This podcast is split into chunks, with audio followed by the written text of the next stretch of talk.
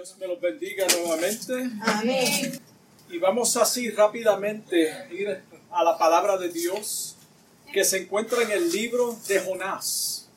El libro de Jonás, capítulo 2, versículo 8 al 9. El libro de Jonás. Una historia muy conocida que Valeria le gusta mucho. Sí. Hasta canta sus canciones. Gloria a Jesús. La palabra de Dios se encuentra, como dije, en Jonás 2, 8 al 9. Y vamos a leer de la siguiente manera, en el nombre del Padre, del Hijo y del Espíritu Santo. Jonás está en el Viejo Testamento, los profetas menores. La palabra lee en el nombre del Padre, del Hijo y del Espíritu Santo. Los que siguen vanidades iluriosas, su misericordia abandonan, mas yo con voz de alabanza te ofreceré sacrificios, pagaré lo que prometí. La salvación es de Jehová. Simple. Vamos a leerlo otra vez. Los que siguen vanidades ilusorias, su misericordia abandonan. Mas yo con voz de alabanza te ofreceré sacrificios, pagaré lo que prometí. La salvación es de Jehová. Gloria a Dios. Cuando pensamos en la misericordia y la salvación, a veces tenemos un concepto distorsionado de quién es Dios y cuál es el plan de redención para la humanidad. Juzgamos según nosotros y queremos determinar quién es salvo y quién no debe de ser salvo. Esa es la humanidad, el tiempo que vivimos, el hombre sin Cristo. El significado vanidades ilusorias son aquellas cosas que te hacen indiferente a Dios. Eso, ese es el significado de esa palabra. Cuando somos indiferentes a Dios. Por ejemplo, cuando estamos enojados, enojados con alguien y deseamos el mal para ellos. A veces vemos eso, aún dentro de las congregaciones, cuando una persona nos hiere, entonces buscamos la forma de ver a esa persona no echar hacia adelante en el Evangelio. Eso existe cuando maquinamos y, y nos alegramos cuando la persona falla o cae. Tenemos, tendemos a pasar por alto que la misericordia y el perdón provienen de Dios. Provienen de Dios y no de nosotros. Romanos 9:15, mira cómo dice, pues a Moisés dice, tendré misericordia del que yo tenga misericordia y me compadeceré del que yo me compadezca. Estas son palabras del Señor. Así que no depende del que quiere ni del que corre, sino de Dios que tiene misericordia. De Dios que tiene misericordia. Su nuestra no está en nuestras manos. Imagínate si nosotros tuviéramos el poder, la autoridad para determinar quién debe de ser salvo y quién no. Sería muy poca persona que serían salvos. Y todo el mundo que, que sabe que nosotros tenemos esa autoridad nos adorarían a nosotros. Por eso no depende del hombre, depende de Dios quien tiene misericordia. Y eso debe de quedar claro. A veces somos prejuiciosos contra personas que piensan diferente a nosotros y se levantan un resentimiento hacia ellos. Si la persona no está de acuerdo conmigo, esa persona es mi enemiga. Qué triste es. Los marginamos y buscamos la forma de hacerle daños. Como dije, buscamos ver el fracaso de esa persona. El problema está, de esto está en que sabemos que es, esta espina está todavía en nuestro corazón y seguimos viviendo una vida religiosa. Seguimos viviendo una religiosa como si nada hubiese pasado, como si nada está pasando. So de apariencia. La palabra de Dios claramente dice en Efesios 4:26, airaos pero no pequéis no se ponga el sol sobre nuestro enojo. Ni deis lugar al diablo, ni deis lugar al diablo. Eso es importante en ese versículo. Y el tema de este mensaje es la salvación es de Jehová. La salvación es de Jehová. Ese es el tema de este mensaje. En este libro vemos una historia muy conocida. Una historia muy conocida. Cuando pensamos en Jonás, lo primero que viene a la mente es la desobediencia de un profeta que huyó del llamado de Dios. Eso es lo primero que viene a la mente. Los niños conocen esta historia como el individuo que fue tragado por un gran pez. Eso es lo que sabemos muchas veces de este libro, de esta historia.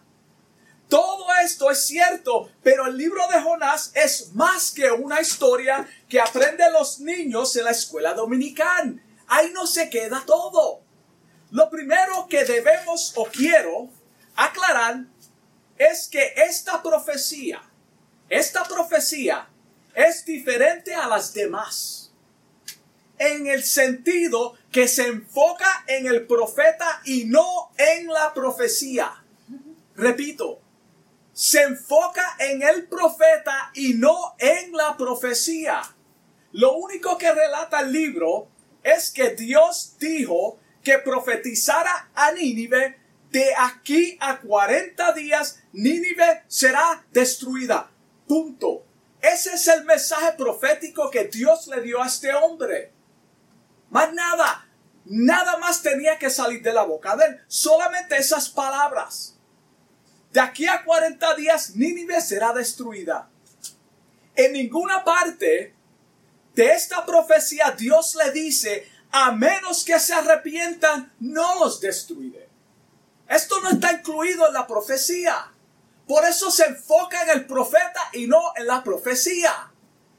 El hecho de que no se cumplió en los 40 días no quiere decir que no vino de parte de Dios.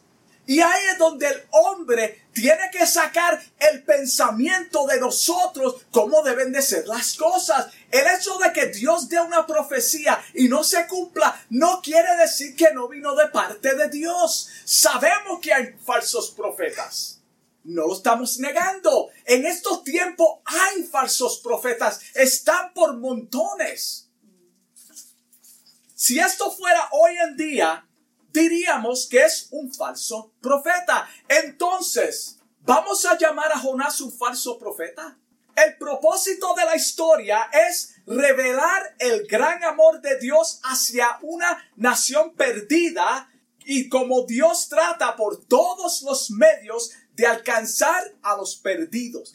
Ese es el mensaje central de este libro, de la misericordia de Dios, de cómo Dios salva a las personas y tiene misericordia de ellos. So este mensaje, como dije, este, este es el mensaje central de este libro. Igual que hoy, Dios está tocando la puerta de los corazones y extiende su perdón a todas naciones y pueblos con el mensaje de salvación. No hay ninguna diferencia. En aquel tiempo el mensaje era simple y era de juicio. Hoy en día Dios está predicando o el Señor está levantando hombres a predicar su palabra de un mensaje poderoso para que los hombres, la humanidad se salven. Mira cómo dice Juan 3:17. Porque no envió Dios su Hijo al mundo para condenar al mundo. Ese no es el propósito de Dios. Él no quiere condenar a nadie, sino para que el mundo sea salvo por él. Y cuando hablamos del mundo, estamos hablando de la humanidad. El Señor no quiere que ninguna persona que me escucha se pierda. Nadie. Dios no quiere que nadie se pierda. Mira cómo Dios dijo en la antigüedad al, al, al pueblo Israel en Ezequiel 33, 11. Y se aplica también a estos tiempos. Diles, vivo yo, vivo yo, dice Jehová, el Señor, que no quiero la muerte del impío, sino que se vuelva el impío de su camino y que viva. Y cuando está hablando de vivir, está hablando de que sean salvos. Cuando el Señor envió al profeta Jonás a Nínive, Asiria amenazaba a Israel. Era un gran enemigo de Israel. Esto añadió a la enemistad entre Israel y Asiria.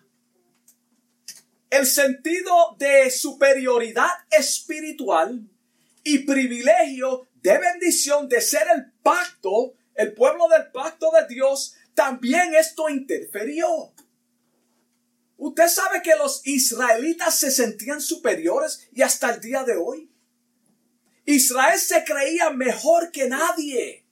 Ellos se creían superior a las demás naciones porque se les encomendó el mensaje a ellos en el principio. Esto produjo una actitud negativa en el profeta hacia el llamado de Dios de ir a una ciudad enemiga y hostil. Mira, mira, mira, mira la situación en la cual el Dios puso a este profeta. Ellos eran enemigos, eran gentiles. Vamos a comenzar por ahí. Los gentiles y los judíos no se llevaban. Por eso Jesucristo dijo, me es necesario pasar en aquel tiempo para alcanzar a aquella mujer samaritana que no era judía. Porque había una división. Y esto era parte de esa división, el prejuicio que ellos tenían. Y cuando tú lees el libro de los hechos, este es el argumento del pueblo judío con los gentiles. Dios tenía que desbaratar todo ese prejuicio. Nosotros, como pueblo escogido de Dios, tendemos o tenemos que tener cuidado con los prejuicios en contra de personas que no están de acuerdo a nuestra forma de ver las cosas. Y cuando estoy hablando de esto, yo no estoy diciendo que aceptes una falsa religión. No estoy diciendo eso. Que quede claro. Estamos diciendo que nosotros tenemos que tener compasión, amor y misericordia, porque hay personas que todavía no entienden la verdad del Evangelio. Están en una ignorancia espiritual. Ellos piensan que son salvos y tal vez son salvos. Dios los alcanzará en su ignorancia. Eso es de Dios, no tuyo ni mío. Tú no puedes juzgar la salvación de nadie. Nunca debemos despreciar a aquellos que no se parecen a nosotros y, ya, ya sea por el color de su piel, su intelecto o raza y religión. Nunca debemos rechazar a nadie. Somos también rebeldes al llamado de Dios. También nosotros en parte somos rebeldes. Queremos evangelizar solo aquellos que nos caen bien y se parecen o parecen agradables. Esas son las personas que nosotros queremos evangelizar. Aquella persona se ve amable, parece que va a recibir el mensaje. Déjame hablarle de Cristo a esa persona. Háblale a aquel tecato, aquella persona drogadicta que está en la calle, que parece una persona peligrosa o tal vez una persona de, la calle que, que un homeless. Los apóstoles, al igual que nosotros, recibieron el mensaje o el mandato en Marcos 16, 15 de ir por todo el mundo a predicar el Evangelio a toda criatura. Se le encomendó a ellos. Pero nosotros también tenemos que predicar el Evangelio a toda criatura. No te manda medir la santidad o espiritual de nadie. Eso no es lo que la palabra te manda hacer o te, te, está diciendo que haga. Eso le pertenece a Dios. Tú predicas el mensaje de salvación y hace su trabajo y olvídate del resto. La palabra claramente dice que Dios es quien añade a aquellos que han de ser salvos. No me pertenece a mí ni a ti. No podemos ver si cualifican o no. Eso no está para nosotros. Tal vez esta persona cualifica, tal vez aquella no. esa persona será salvo. ¿Qué te importa a ti? Predícale la palabra y dale testimonio. Es lo que te manda a hacer el Señor. No te mandó a, a ser juez de las personas. La misericordia y el perdón provienen de Dios. Nuestra tarea es presentar el Evangelio de salvación acompañado. Y esto es importante con un buen testimonio. Porque falta, hace falta personas en estos días que den buen testimonio. Tantos malos testimonios que vemos en todos sitios. Personas que, que hablan una cosa pero sus acciones dicen otras cuando se manifiesta lo que está en su corazón, lo que publican son cosas que no son espirituales. Entonces quieren proyectarse como personas espirituales. La historia de Jonás muestra la gran compasión de Dios hacia el pecador. Lo vemos en el capítulo 4, versículo 11 de ese mismo libro. Mira cómo dice, cuando Dios le dice, ¿y no tendré yo piedad de Nínive? Aquella gran ciudad donde hay más de 120 mil personas que no saben distinguir, no saben distinguir. ¿Cuántas personas en estos tiempos no saben distinguir entre su mano derecha y su mano izquierda? Y nosotros queremos sentarnos a ser los jueces y determinar que ellos están perdidos cuando están tratando en su manera de, de capacidad intelectual de buscar a Dios y muchos animales. Esto es palabra de Dios. Hablándole a un profeta prejuicioso. Al igual que aquellos, Dios tuvo compasión de nosotros no porque éramos personas buenas. Nadie.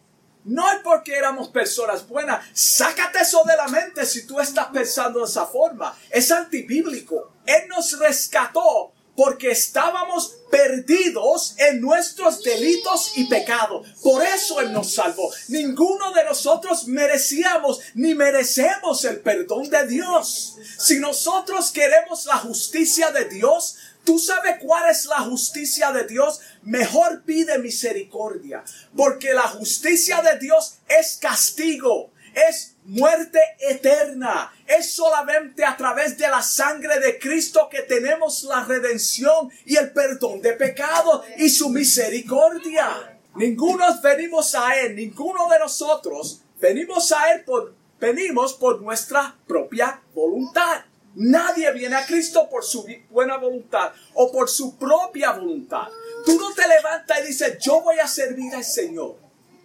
Hoy yo voy a ser una persona buena desde este día en adelante. Cristo vino a nosotros. Él vino a nosotros. Él nos alcanzó, nos amó en la condición que nos encontrábamos. Por eso la persona tiene que entender, tú tienes que aceptar a Cristo en la condición que tú te encuentras. Por más pecadora que tú seas, por más pecador que tú seas, si Él te está alcanzando, ven en la condición que te está llamando. Amigo y simpatizante, porque hay muchos simpatizantes del Evangelio que me escucha. Él te quiere salvar en la condición que te encuentras. Y yo hablo con personas que están dentro de las congregaciones también.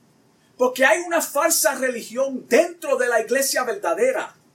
Mira cómo dice Juan, primera de Juan 4.10. Primera de Juan 4.10 dice, en esto consiste el amor. ¿En qué? En la salvación, en el perdón, en la misericordia. En esto consiste el amor. No en que nosotros hayamos, hayamos amado a Dios sino que Él nos amó a nosotros. Él nos amó a nosotros. Tú no lo amaste a Él. El hombre es incapaz de amar a Dios. Es solamente a través de Jesucristo y la, y la obra del Espíritu Santo que deposita eso en el hombre. Y envió a su Hijo en propiciación por nuestros pecados. Envió a su Hijo en propiciación por nuestros pecados. ¿Qué es propiciación? Es favorecer o facilitar la ejecución de algo. La salvación. La propiciación fue la salvación imputada a nosotros. Se nos facilitó a través de la sangre de Cristo porque nadie jamás llegaría a ser salvo por nuestra propia cuenta. Nuestro corazón no regenerado era perverso ante Dios.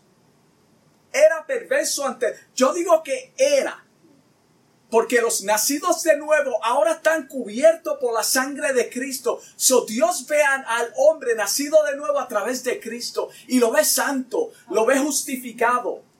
Y Él determinó salvarnos por su buena voluntad y quiere que aprendamos a tener compasión con aquellos que andan perdidos. Él nos salvó a nosotros para que nosotros tengamos compasión con los demás con aquellas personas que no son como nosotros. Ellos también merecen el perdón de Dios. Lo vimos claramente, hay personas que no saben distinguir entre mal y bien. El Señor es libre de bendecir a quien Él quiere. Él es libre de bendecir a quien Él quiere. Él es quien se encargará de alcanzar a los que reciben la palabra de Él. Él se encargará. No podemos esforzar a las personas para que pretendan que son cristianos, para que pretendan que son espirituales. Es la obra del Espíritu Santo. Mejor sé lo que tú eres yo soy una persona carnal dentro de la iglesia. Yo estoy luchando con X problemas. Yo no soy un verdadero cristiano todavía. Yo estoy en un proceso. El Señor me está limpiando. Yo necesito ayuda. Pero no pretendamos que estamos, ya estamos en el cielo y juzgar a los demás. Dios llamó al profeta Jonás a proclamar el juicio o juicio a los habitantes de Nínive, que era la capital de Asiria, actualmente en este tiempo es conocida como Mosul, Irak. Amén, gloria a Dios. Valeria y Camila están diciendo amén. Gloria a Dios. A su temprana edad, así sea. Santo. Tal vez Jonás pensó, si la ciudad de Nínive iba a ser derribada, ¿A mí qué me importa? Ellos son nuestros enemigos. Estos son buenas noticias para mi pueblo Israel. Que lo destruya. Ellos nos amargan la vida. Prefiero desobedecer a Dios antes de ver a mis enemigos salvos del juicio. Yo prefiero que Dios destruya a fulano de tal porque está hablando mal de mí. Yo quiero ver la destrucción de fulano de tal porque habla mal de mí, porque se levantó en mi Esto no es de Dios. En vez de predicar el mensaje de alerta a un pueblo completamente depravado y hostil, prefirió huir a Tarsis. Se puso en lugar de juez. Se puso en lugar de juez. Ellos no merecen el perdón de Dios. Yo no voy para allá. Señor, destruyelos.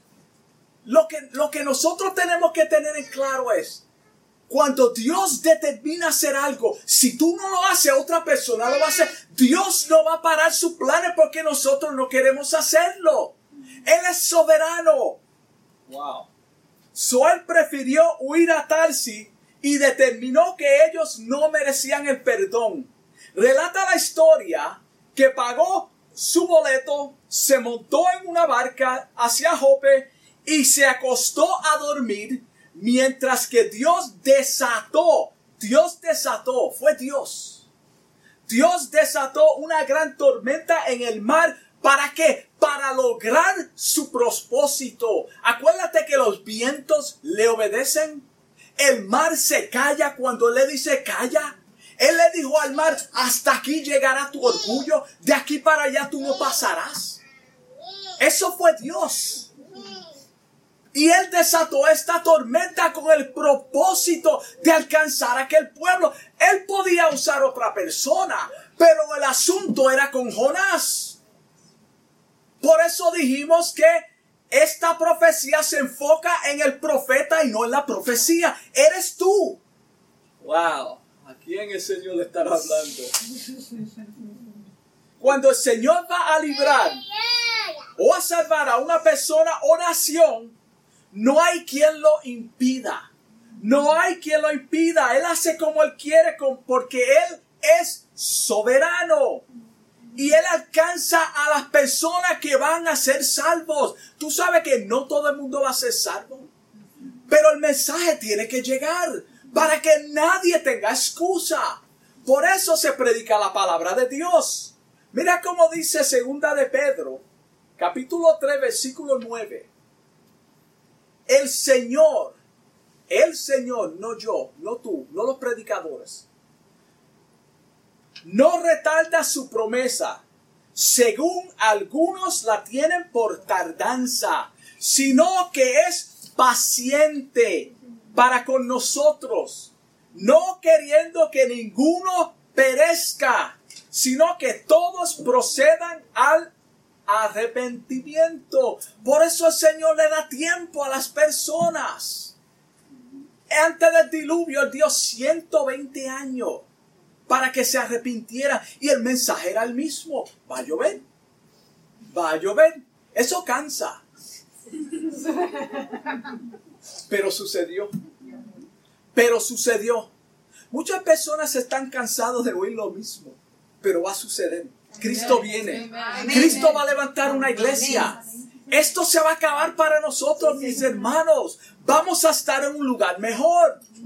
Primera de Timoteo, capítulo 2, versículo 4 dice, el cual quiere que todos los hombres sean salvos y vengan al conocimiento de la verdad. ¿Qué es la verdad? La palabra de Dios es la verdad. Santifícalos en tu verdad. Tu palabra es verdad, no la verdad, es verdad. Después que el Señor preparó un gran pez que, que, que se tragó, por poco no me sale la palabra, que se tragó al profeta Jonás, lo tuvo tres días y tres noches en el vientre de este gran pez. Mira qué cosa. Dios usa todo lo que Él ha creado. Todo. El pez es mío. El mar yo lo creé. Tú eres un desobediente. Yo voy a probarte que tú estás bajo mi mano aunque tú no lo quieras. Luego lo vomita en tierra de Nínive al lugar donde Dios le había ordenado que fuese. En contra de tu voluntad tú vas a ser transportado en un pez, un gran pez. El profeta no le quedó de otra. Tuvo que proclamar el mensaje de juicio en contra de su voluntad. Con todo esto, él no lo hizo con buena gana. Él no lo hizo con buena voluntad. Él fue transportado. Dios lo tiró a la orilla del, del, mar. Sin embargo, todavía estaba enchismado. No era de buena voluntad, pero lo proclamó. Cuando los habitantes de esta ciudad vieron que un gran pez había transportado a Jonás y lo arrojó a la orilla del mar, aceptaron el mensaje porque ellos adoraban a Dagón, que era el dios pez. Mira la grandeza de Dios. Como ustedes son unos idólatras y este es su dios, a este desobediente que yo llamé y no quiere hacer mi trabajo, lo voy a transportar en, en lo que ustedes consideran su Dios. Mira la grandeza de Dios. Santo. Todos se arrepintieron. Vieron esto como un mensaje de parte del Dios Dagón. Gloria. Wow, como Dios hace. Y a veces nosotros no queremos entenderlo. El rey proclamó ayuno. Hasta los animales ayunaron. Hasta los animales. Eso lo dice la Biblia. Yo no estoy ah, ah, llenando este espacio. Hasta los animales ayunaron. Y Jehová Dios no destruyó aquella ciudad, sino cien años más tarde lo puedes ver en el libro de Nahum. Ellos sí fueron destruidos. Pero en ese momento, no. Se arrepintieron y Dios tuvo misericordia porque porque la salvación es de Jehová. Él quería salvar esta nación. Hubieron personas que él alcanzó. Posiblemente no todos siguieron al Señor, pero muchos se salvaron. Dios sabe quién va a responder al mensaje. Por eso este mensaje tiene que ser claro. Él produjo en el profeta un, gran, oh, perdón, esto produjo en el profeta un gran enojo. El profeta todavía estaba enojado. Mira cómo dice el capítulo 4, versículo 2. Y oró a Jehová y dijo, aquí hay una confesión.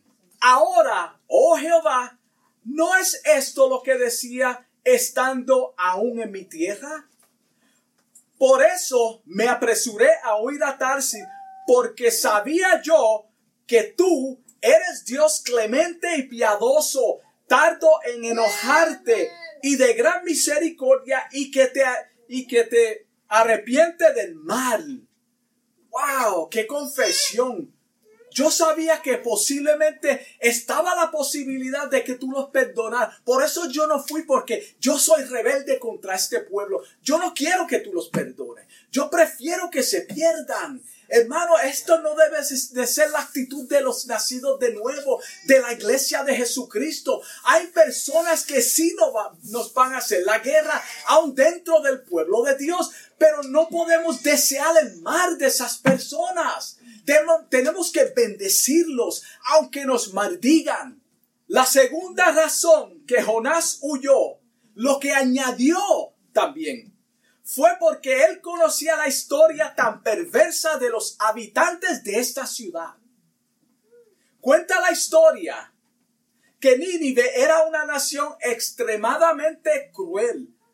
Vamos a ver, ellos despellejaban vivos a sus enemigos. ¿Tú crees que Jonás quería ponerse en esa situación? Sabiendo lo que ellos le hacen a las personas.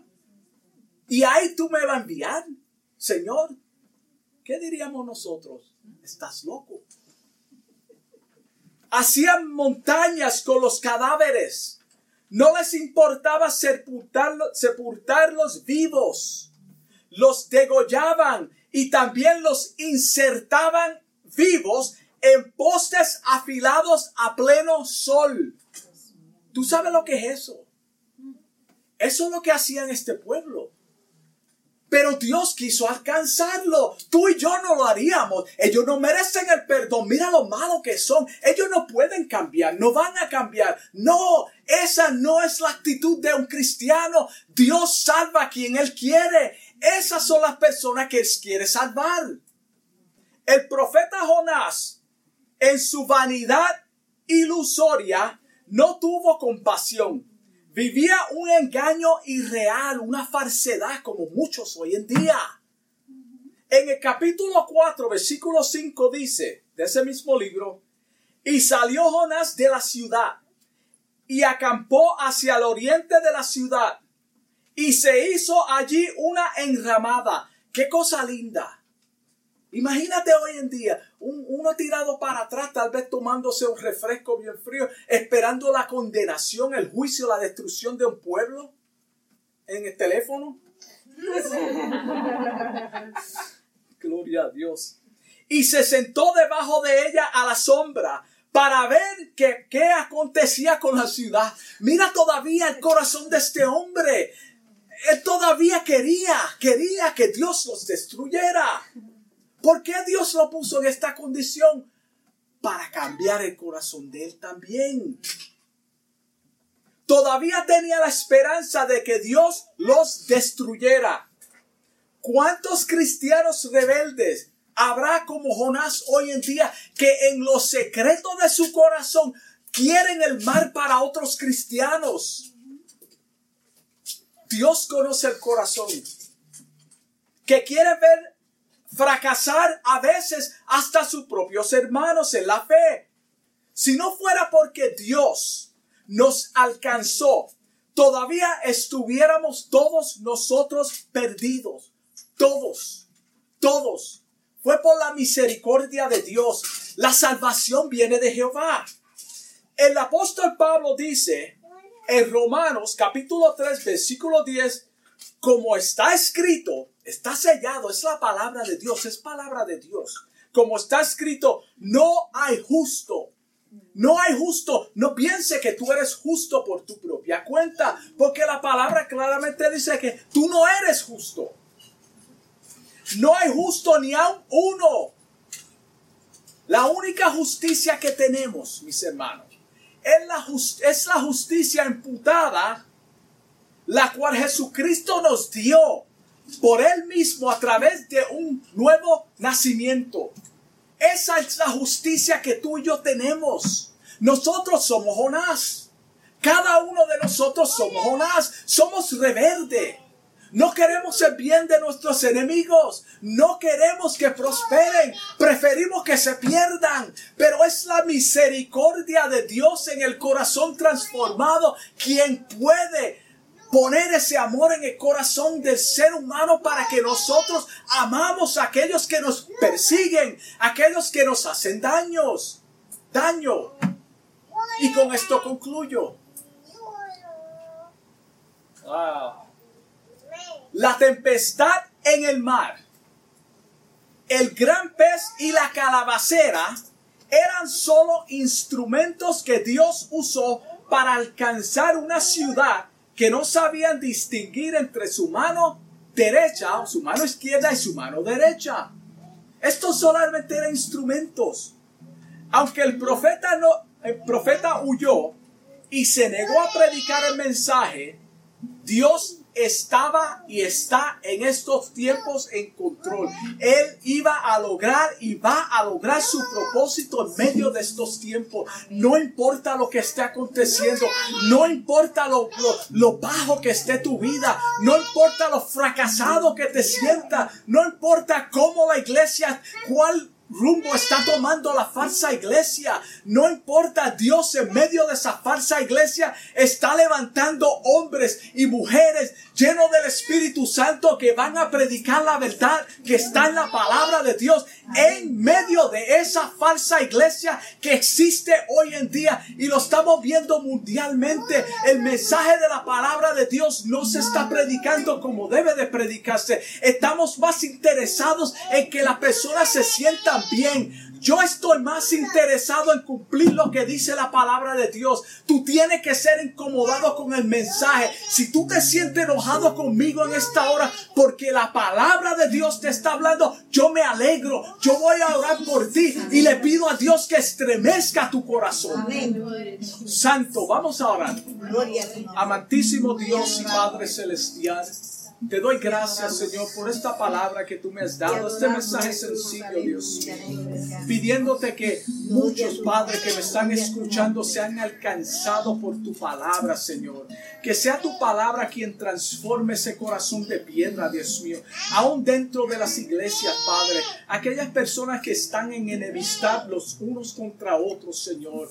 Padre, que saben que en su corazón sienten resentimiento y remordimiento, Padre por lo malo que han ha sido con otras personas, Señor. Yo te pido por ellos, Padre, que tú transformes sus corazones, Padre, que tú una a tu pueblo, Señor, que la iglesia verdadera se una, Dios mío, en oración, en ayuno, Padre, para que podamos desbaratar los planes del enemigo que se ha levantado en estos últimos tiempos, Señor. Te doy gracias, Señor, en el nombre de Jesús. Amén. Dios me lo bendiga.